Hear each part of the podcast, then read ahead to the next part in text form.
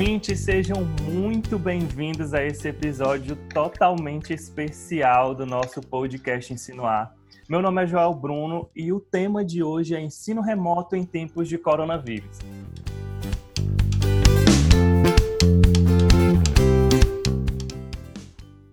E para conversar comigo sobre esse tema, é, nós temos aqui a pessoa que você já conhece, que é a professora Viviane Pereira. Obrigado, professora, pela participação. Obrigada, Joel, pelo convite, né, pela oportunidade da gente estar mais uma vez nos encontrando de uma forma bem especial, como você falou, né, à uhum. distância. Uhum. Mas fico feliz da gente estar retomando essa conversa, esse assunto que é super pertinente nesse momento para nós todos, não só para a área da educação, mas para a sociedade como um todo. Isso. E para deixar claro, né, quando eu falo estão aqui comigo, é só uma força de expressão, mas cada um a gente está gravando de forma remota e cada um está na sua casa por conta desse período aí de, de, quarentena que o mundo, o nosso país e principalmente Fortaleza, no Ceará, aqui onde a gente grava, tá com as medidas de isolamento bem, bem intensas, bem restritas mesmo. E para conversar com a gente aqui também, a gente convidou a especialista mesmo desse episódio, que é a professora Heloísa Vidal. Muito obrigado, professora Heloísa, por ter aceitado esse nosso convite aí de forma tão simpática e tão disponível. Bom dia a todos, obrigado, Joel, pelo convite. É sempre um prazer estar junto com vocês conversando sobre educação, sobre temas que nos interessam e ver de que forma a gente pode contribuir para melhorar é, a situação de todos os estudantes, professores, gestores que estão vivendo esse momento tão peculiar na, na educação brasileira. Pronto. É, de início, professora, eu queria que a senhora se apresentasse. Bom, meu nome é Eloísa Vidal, eu sou professora da Universidade Estadual do Ceará há muitos anos, né, 37 anos. É, é, sou doutora em educação, pesquisadora da área de políticas e gestão educacional. Trabalho com a educação à distância também há bastante tempo, há mais de 25 anos. E, e nesse momento, é, to, todos esses setores ou todos esses eixos é, estruturantes da educação, elas, eles estão sendo postos em xeque, né? Ou, ou, estão precisando ser articulados de uma nova forma. Então, a gente já vem pensando sobre isso, não só eu, como grupos de pesquisadores da universidade, de que forma conciliar uma política educacional que está passando também por um momento difícil de financiamento, né, com a educação à distância, que é uma modalidade de ensino que, ao mesmo tempo, se coloca como um, uma, uma, modalidade bastante promissora para o atendimento educacional, ela precisa ser olhada com muito cuidado, com muita atenção nesse momento, para também não se transformar numa panaceia, que vai ser a solução de tudo, porque não é. Né? Uhum. Então, na, na confluência desses contextos, né, é que a gente pode, eventualmente, fazer algumas considerações interessantes e dar algumas contribuições.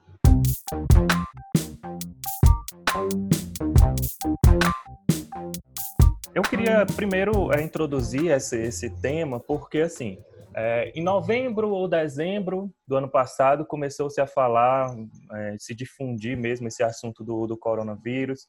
É, no começo desse ano começou a, a, se intensificar e os números aí alarmantes começaram a crescer, até que em fevereiro começou -se a, a, se, a se falar muito mais sobre isso aqui no Brasil.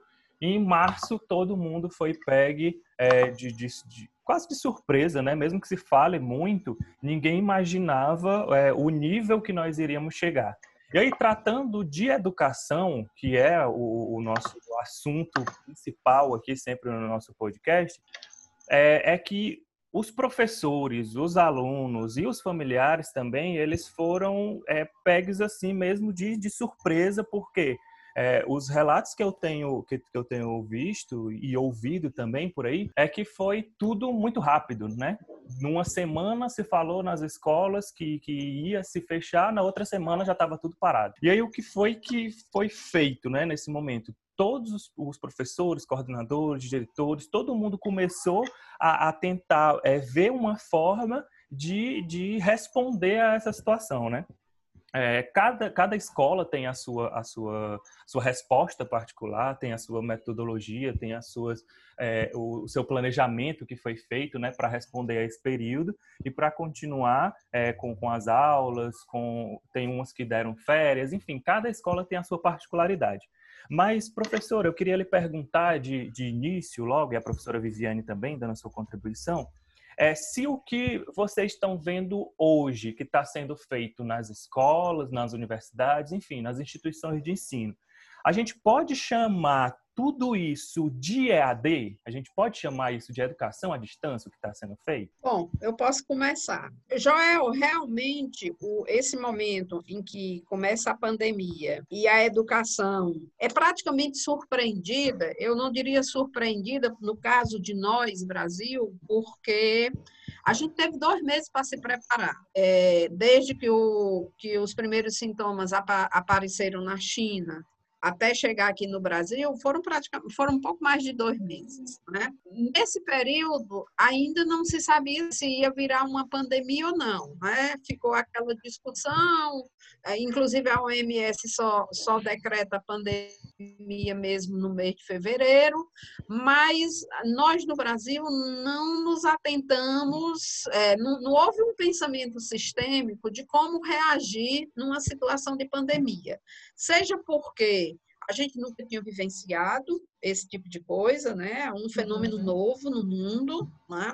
Seja porque eu acho que algumas medidas de governo, principalmente no governo central, elas foram lentas, né? Elas foram muito proteladas é, e nunca houve um, um comitê que pensasse sistemicamente as coisas.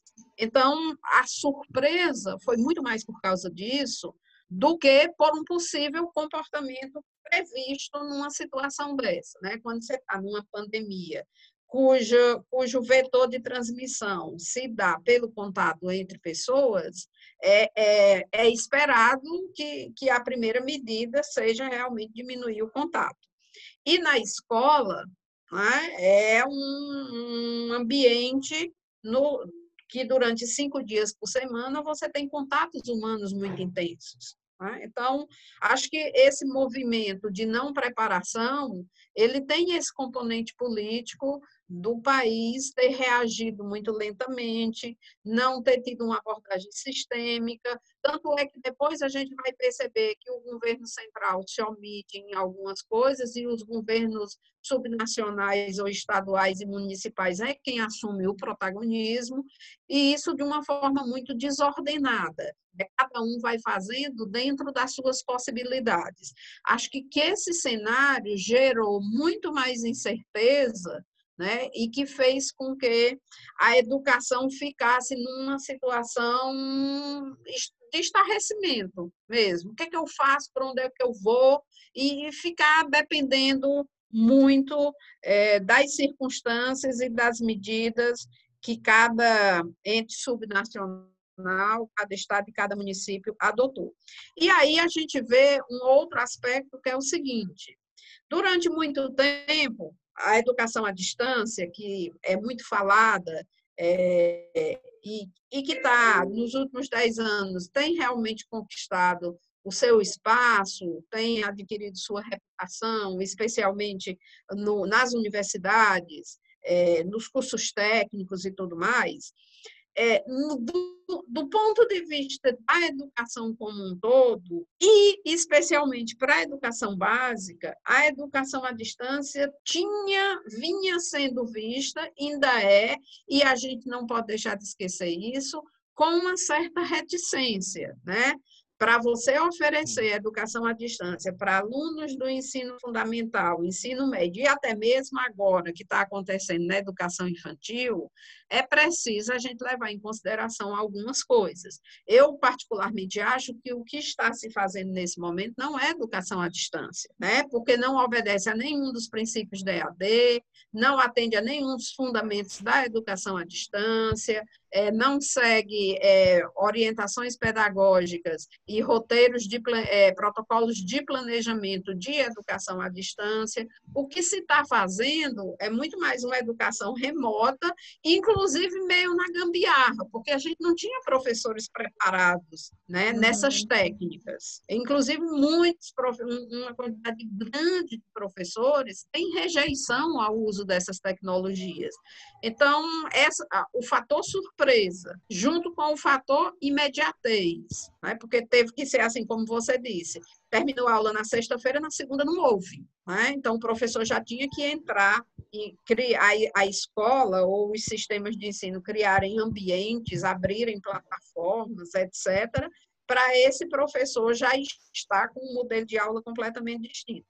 Quem nunca recebeu formação nisso, isso é uma coisa muito complicada. Os professores têm razão em estarem se sentindo estressados, cansados, é, desesperados, porque, segundo eles, a capacidade de resposta dos alunos é muito variável, uns respondem, outros não respondem respondem, né? É, eles não sabem como proceder diante disso. Não é uma coisa simples, né? E, e a imediatez do processo fez com que ninguém se preparasse a Viviane aí pode completar com mais coisas. Ai, professora, muito bom ouvir. Assim, não bom no sentido dos problemas, né? Mas muito interessante escutá-la, porque eu compartilho muito desse seu sentimento. Inclusive, hoje mesmo eu já estava conversando algumas coisas com o Joel sobre o que é educação à distância, o que é educação remota. E, e, e, uma das características que eu vejo, e aí eu vou usar o exemplo, embora a gente vá já tocar mais nesse assunto, né, do que eu estou vivenciando aqui em casa, é, é, como a senhora disse, a educação à distância ela tem todo um fundamento, né? Ela não é simplesmente pegar conteúdo e colocar em uma plataforma digital, ou como há décadas atrás mandar uma carta pelo correio, ou, ou ler um fascículo pelo jornal né? Ele tem todo um fundamento por trás. É, então, assim, o que a gente vê hoje, e, e eu fico muito entre o paradoxo público e particular, embora a escola pública tenha avançado muito nesses últimos anos, a gente vê muitas ferramentas digitais sendo implementadas, né? É, existe também aquela, pelo menos é uma crítica pessoal minha, de que o ensino básico é, não é só conteúdo. E eu trago essa crítica, inclusive, para o ensino particular. Né? Se aí eu não diferencio o que é particular e público, eu trago mesmo para a educação como um todo. É, é, e, e, logo quando começou essa, essa, a questão das aulas, né? aqui em casa especificamente, eu participo de grupo de mães, as mães desesperadas. A senhora fala muito do professor e do aluno, e aí eu vou para o lado da família. Os pais, ah, sabe, isso é um absurdo né? Eram muitas discussões, eu não aguento, eu não estou conseguindo acompanhar meu filho e etc. E algumas pessoas achavam um absurdo, outras pessoas diziam que melhor do que não fazer nada, enfim, né? Cada um tem a sua opinião. E eu vendo no meio da polêmica, né? E eu questionava as mães, né? É, Pessoal, mas como é que vai ser essa aprendizagem? E na hora de avaliar, porque isso era muito no começo, e a gente eu já estava projetando para o futuro, que é o grande problema atual, né? A gente não pode estar tá projetando o futuro, que se traz uma angústia danada, porque a gente não sabe realmente o que é que vai acontecer daqui a uma semana, daqui a 15 dias, daqui a um mês. Mas eu lá, né, projetando o futuro, digo, gente, já estou pensando na avaliação dessas crianças, como é que vai ser, porque eu nunca fui a favor dessa, desse, dessa questão da educação à distância, seja ela na educação à distância ou na educação remota, porque na minha cabeça, a educação básica, ela vai além dos conteúdos. Os conteúdos existem, mas existem vários outros elementos na educação que formam esse cidadão. Né? A convivência com outra é uma delas. Isso pensando em Fundamental 2 e médio, porque eu nem projetava isso para Fundamental 1 e Educação Infantil, que é o que a gente está vivendo hoje, né? Então, eu, eu, eu colocava isso e as mães, né? Não, que, que não. E, tá vendo? A educação à distância, isso não pode funcionar. de jeito, pelo amor de Deus, não é educação à distância. Né? Existem várias outras questões é, de mediação, isso muito no começo, repito, onde eram passadas atividades, etc. E aí, algumas escolas, não vou dizer todas, se prepararam para esse momento atual, né? que é o que eu estou vivenciando hoje, onde há uma, uma, um planejamento, onde há uma sequência, para quem é do Fundamental 1 já existe intercalação de atividades para não tornar cansativo, enfim. Eu me preocupo muito, professora, com relação à educação infantil. Isso aí eu ainda não consegui fechar essa conta. como é que é a educação né, remota, que a gente está compreendendo que é educação remota, é, vai funcionar e, e, e, quais são os objetivos, as habilidades e competências, se a gente for trazer a BNCC à tona, é como já eu disse, esse podcast daria vários episódios, né, Joel? Porque tem muita coisa a se discutir.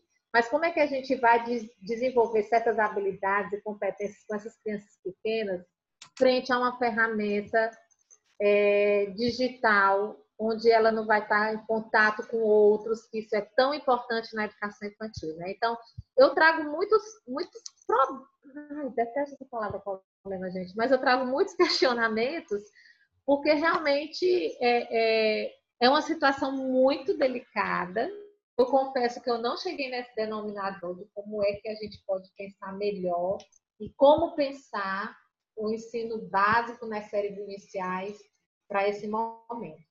Mas fechando essa, essa pergunta inicial, né, a gente já compreende, inclusive pela fala da professora Heloísa, eu compartilho muito isso, que realmente são coisas diferentes. Né? Embora hoje, depois de, de, de dois meses de, de pandemia, a gente percebe que há mudou. A gente viu que o esforço teve um resultado, que as escolas estão se movimentando.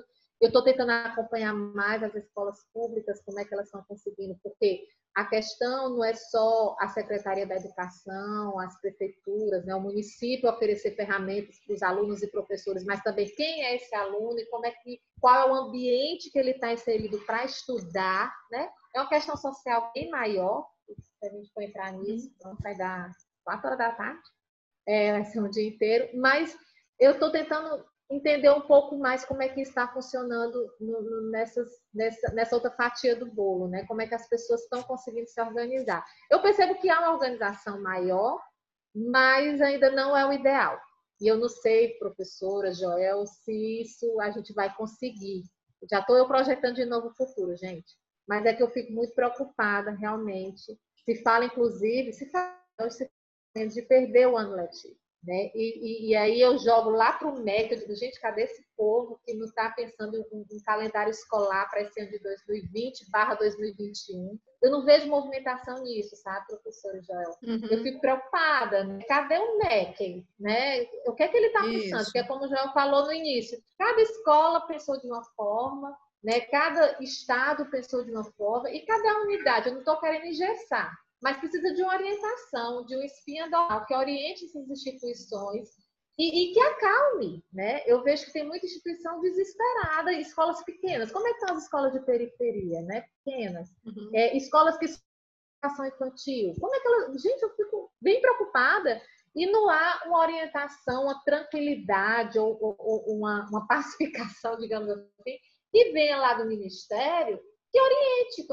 esses, essas esses segmentos, né? Eu fico muito preocupada com isso. Quando a senhora falou, professora Viviane, do, do da perca, né, desse ano letivo, né? É, eu já ouvi, inclusive, em grupos é, que os as próprias famílias estão pensando já em optar pela, pela retirada dos alunos das escolas por conta de crises financeiras, por conta de, de, dessa dificuldade do acompanhamento dos alunos e esperar esse período passar para é, matricular eles de novo no próximo ano. Parece até um pouco de absurdo em uma outra época, mas agora já começa a se falar de forma assim bem mais natural.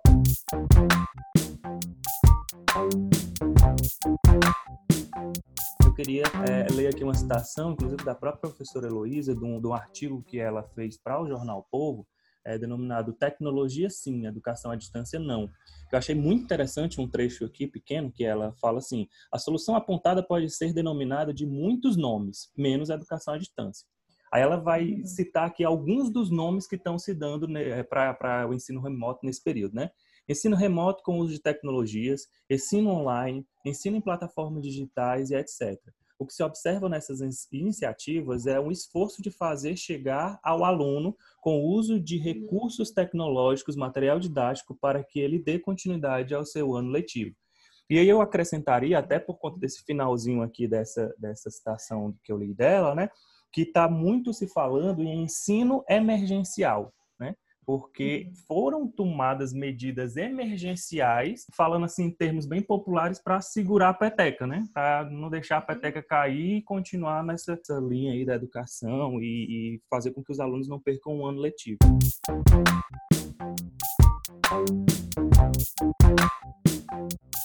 Joel, pegando um pouco a carona do que a Viviane falou, né, e juntando com o que você falou também, a minha preocupação hoje e na hora que eu escrevi esse artigo, foi uma das coisas que me chamou a atenção, é assim, olha, a educação à distância, ela tem um conjunto de princípios, de fundamento, de metodologias que a orientam. É uma, é uma ciência, assim como as outras ciências da educação. Para você trabalhar com a educação à distância, uhum. você tem que ter um acervo muito grande de conhecimento porque é uma área que se constituiu como um corpo de saber.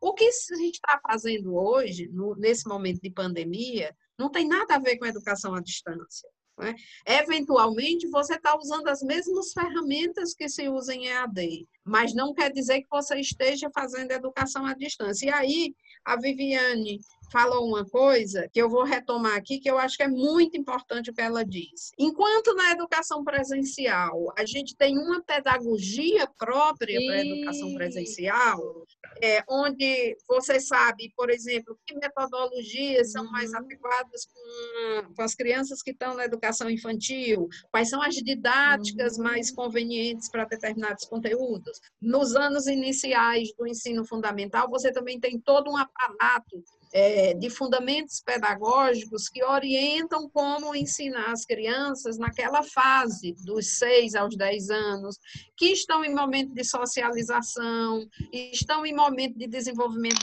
das emoções, as crianças não Isso. sabem lidar com as emoções, elas precisam, estão no momento ainda da anomia, ou seja, eles não, eles não sabem reconhecer as regras dos outros, as regras são as dele, e se não for a dele, não vale, né? Ou seja, onde as crianças precisam construir toda essa teia de convivência social que o ensino remoto não traz, né? É, depois você tem toda uma pedagogia associada a didáticas e metodologias para os anos finais de ensino fundamental e para o ensino médio. Então, cada segmento da educação presencial é, a história, as trajetórias, né, as políticas educacionais já desenharam, pela experiência vivida, já desenharam e já têm segurança sobre os processos que funcionam. A educação à distância, ela não usa uma pedagogia, ela usa uma andragogia, que é o quê? Que é uma pedagogia para adultos. Exatamente. Porque... Eu tinha anotado aqui, professora. A andragogia é. é. fundamental na EAD. Pois é, por quê? Porque o, o, edu... quando a gente trabalha com educação à distância, nós temos alguns pressupostos. Primeiro, você está trabalhando com adultos.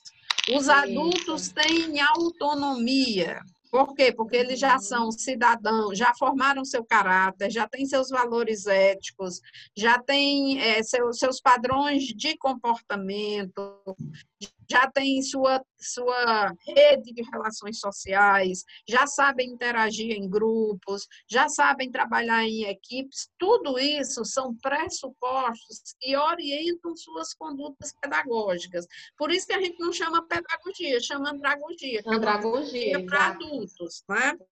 É, a gente não tem isso para essas faixas etárias. A gente não conhece em educação à distância esses métodos adequados para as faixas etárias. Já me fizeram essa pergunta algumas vezes, Joel, e eu costumo dizer assim: olha, eu, eu prefiro olhar de trás para frente. Por exemplo, no ensino médio, é possível você implementar estratégias de educação à distância, não totalmente, mas Sim. parcialmente, em Sim. alguns conteúdos, uhum. é, definindo claramente as metodologias, porque esses garotos de ensino médio, essas garotas de ensino médio, eles têm peculiaridades do ponto de vista de aprendizagem, pela faixa etária, pelos interesses, pelas motivações, etc. Nos anos finais de ensino fundamental, você também pode, eventualmente, trabalhar alguma coisa na educação à distância, respeitando também as características da clientela. Para isso, você teria que ter ambientes virtuais muito específicos.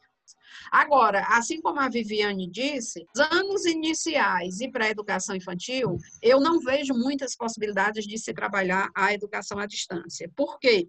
Porque as crianças estão numa fase onde a socialização é um fator determinante do que aquela pessoa vai vir a ser na vida adulta.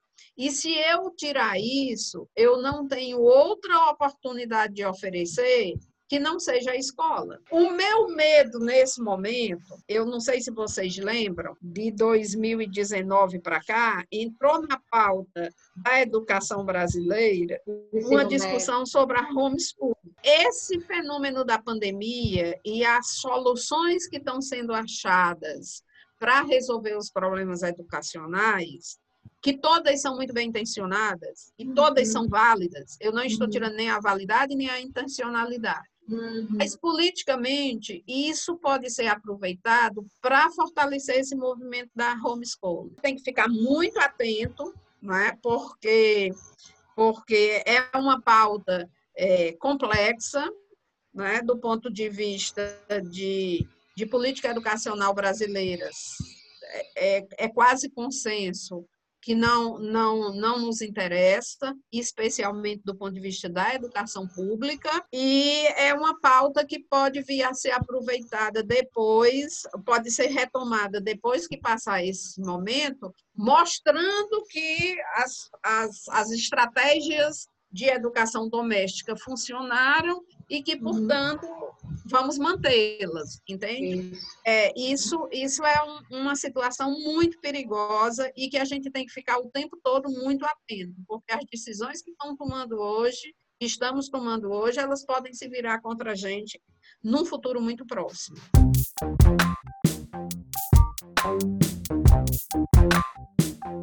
Eu queria, eu queria retomar uma questão que eu falei anterior, Joel, é sobre os professores. Né? Os prof... a, Viviane, a Viviane se preocupa com as famílias, eu também me preocupo, claro, mas como, como eu trabalho com formação de professores, o, o, a minha atenção e a minha preocupação é com esses atores que eles tiveram que passar por uma ruptura muito brusca de um modelo que eles trabalhavam para um modelo que eles não conheciam. Né? Alguns estão se apropriando de uma forma mais rápida, outros continuam com resistência, mas isso faz parte do processo. Mas a minha preocupação no momento é assim: que nível de estresse essas medidas atuais estão gerando nesses docentes, já pensando na volta, entende? Quer dizer, na hora que voltar, a gente pode estar com um quadro docente é, do ponto de vista de saúde mental e do ponto de vista de esforço físico mesmo, altamente comprometido. Porque essas pessoas estão se desdobrando e estão navegando num universo que elas não conheciam. E isso é muito exaustivo. É? Eu tenho conversado com alguns professores que, por acaso, são alunos, professores e gestores, que, são, por acaso, são alunos meus da pós-graduação, e eles relatam muito o cansaço que, que estão tendo, porque, por exemplo, para gravar uma videoaula de 20 minutos, às vezes tem gente que leva 5 horas, né? Para preparar uma lista de exercício que possa mandar pelo computador, é também uma situação muito exaustiva. Você tem que lidar com ferramentas de um, muitas vezes de um ambiente virtual de aprendizagem que você não conhecia e não conhece, não foi treinado naquilo. Né? As pessoas acham que estão trabalhando mais do que se estivesse dando suas aulas é, presenciais.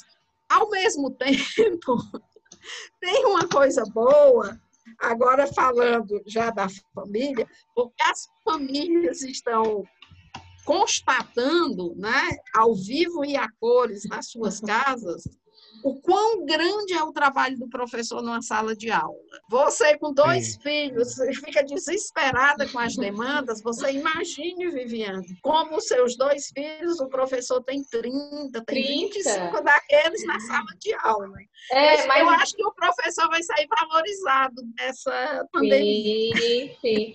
Mas eu sempre fui é, voz vencida, voz vencida nos grupos das mães, professora, porque como eu sou pedagoga, é. As, as, mães se reuniam, né? Eu lembro demais de aniversário, as mães reunidas, aí cada uma dizia uma cor do seu filho. Ah, que minha filha é assim, ah, que meu filho é assim. Quando chegou em mim, eu digo, gente, eu tô com a pena dessa professora. Nossos filhos, né? O amor infinito. Aquele filho lá único, né? Dentro de casa. A gente está aqui vendo é, é, é, um bicho de sete cabeças. Quando junta esses 30, eram 30 mães conversando, eu digo, eu tô com dó dela. Mas assim, porque eu sei o que é a realidade de sala de aula, né? Pois é. Inclusive, é. eu tenho conversado muito com a professora do meu filho menor, porque quando termina a aula síncrona dele, eu sento, converso um pouquinho com ela, tento compartilhar dessa, dessa novidade, né? Porque é muito novo para eles também.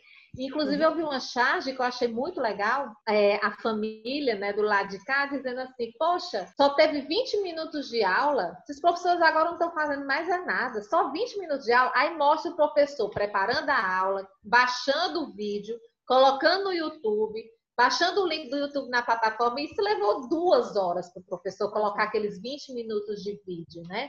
Então, assim, se a gente, se essa pandemia que se fala tanto, né, professora e Joel, que é para o ser humano melhorar um pouquinho, existe essa vertente da pandemia, né? Fomos nós que gente... resolvemos achar isso. O vírus não pensa nada sobre não, isso. Não, né, professora? Ai, meu Deus. Então, se a gente não pensar que é para a humanidade melhorar um pouco, em alguns, alguns por cento, e, e, eu não, não trabalhar esse meu melhor com, com essa questão da coletividade, né?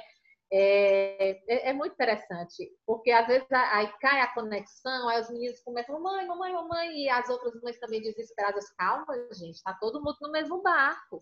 Se não está conectando aqui para mim, não está conectando para o fulano do lado de lá, e a escola também tem que se adaptar a isso, sabe, professora?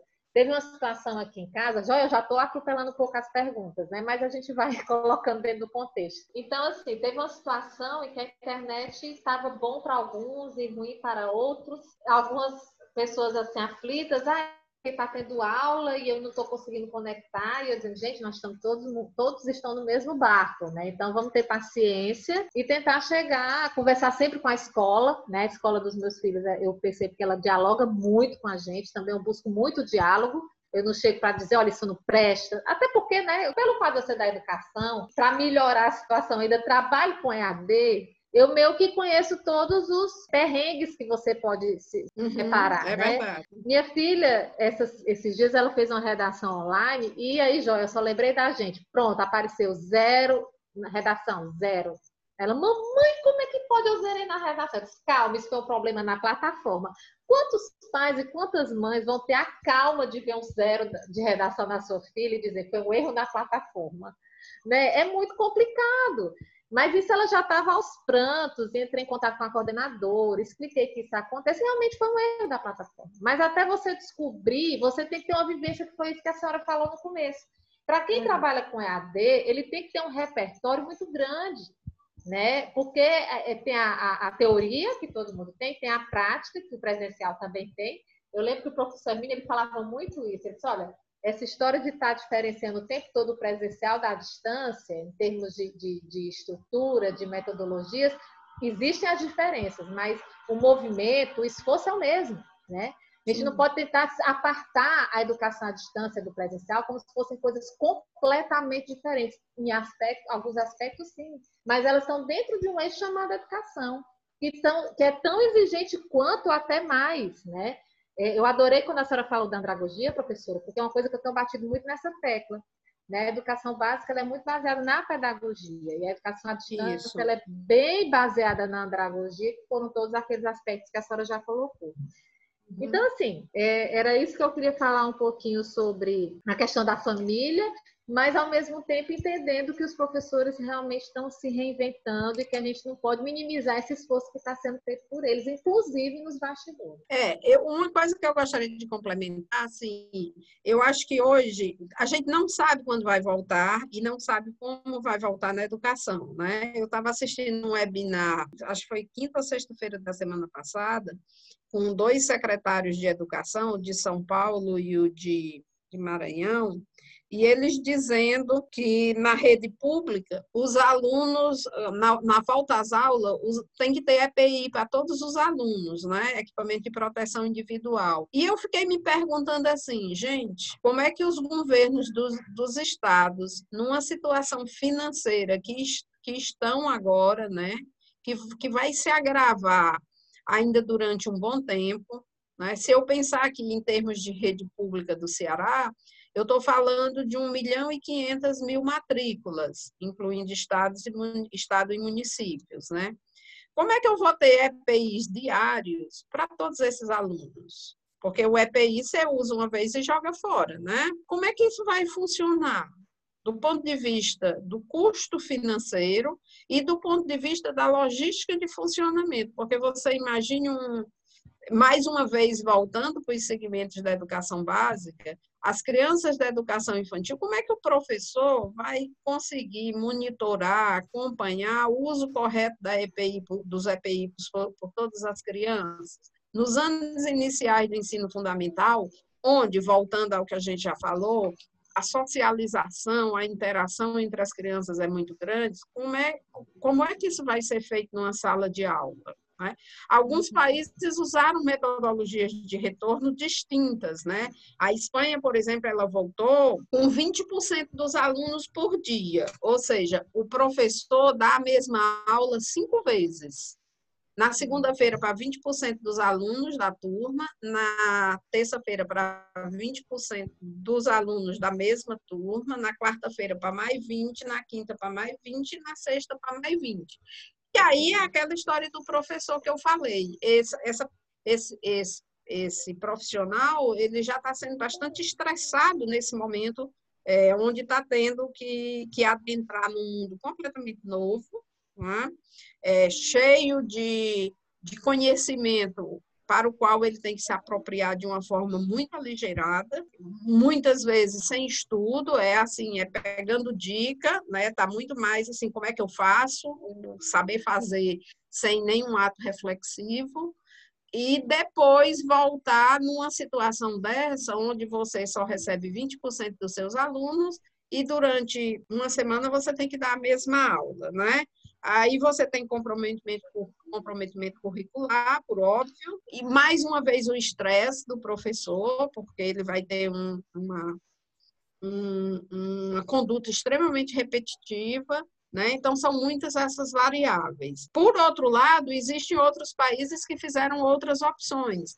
Por exemplo, Portugal só voltou o ensino médio porque é o momento que os alunos vão ter o acesso ao ensino superior. Ou seja, os infantis e todo o ensino fundamental só volta em setembro, quando começa o ano letivo lá. Em, Wuhan, na China, que foi onde começou a epidemia, saiu recentemente um manual de apoio da Unesco sobre como eles usaram lá, e aí o, a cidade tem um, um grande suporte de internet, né? E a internet pública, ou seja, a internet da prefeitura, a internet do Estado, todos o, to, todo o serviço de internet pública foi disponibilizado para a educação. A gente não teve esse tipo de coisa aqui. Né? Você tem situações, e aí eu, eu, eu trago essa discussão para a rede pública, que responde pelo maior percentual de matrículas, que você tem muitas casas que você não tem acesso à internet paga, né? É, quando muito, o aluno tem acesso à internet por um telefone compartilhado, né? Que tem 3G ou 4G, mas que tem dados limitados. Então, ele assiste uma videoaula, duas videoaulas, acaba, acaba o, os dados dele e ele não pode assistir mais nada. Né? Então, voltando à questão anterior da falta de um planejamento sistêmico, da falta de uma organização em nível de Estado, é que a gente ficou nessa coisa do salve-se quem puder e faça como puder. É? É, esse, esse é um problema sério. É, no caso da educação aqui do Ceará, a pergunta é como vai voltar e quem vai voltar? Vão voltar todos os níveis?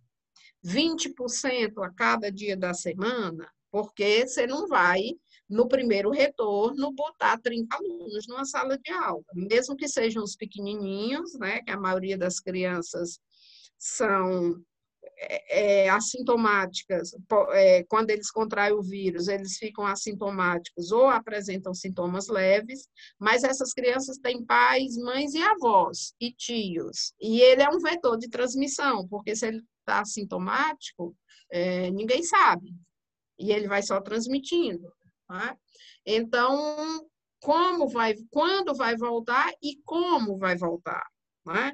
Me preocupa especialmente o pessoal do ensino médio, e mais especificamente o pessoal do terceiro ano, porque tem o Enem aí, tenha sido adiado ou não, e já foi adiado, que bom, é, e algum uhum. dia vai haver, e essas pessoas vão precisar se preparar para isso, né? Então, essa logística, de, é, essa ideia de pensar de forma sistêmica, é que está fazendo falta, né? Porque a gente fica, de fato, patinando, né? E na opinião, no opinatismo, ah, eu acho que é assim, eu acho que é assado. É, a gente precisa é. de bases é científicas, é né? bases epidemiológicas, que nos orientem esse retorno da educação. Eu acho que aqui no Ceará vai ser o último setor a voltar, justamente porque é um aglomerado muito grande. Na hora que disser assim, volta às aulas, nós vamos ter diariamente em contato quase 2 milhões de pessoas. Se eu juntar a rede pública com a rede privada, todas as matrículas de universidades, de escolas, dá quase 2 milhões de pessoas em contato diário durante cinco dias por semana. Então, isso deve ser um fator de preocupação muito grande hoje a, a política de saúde.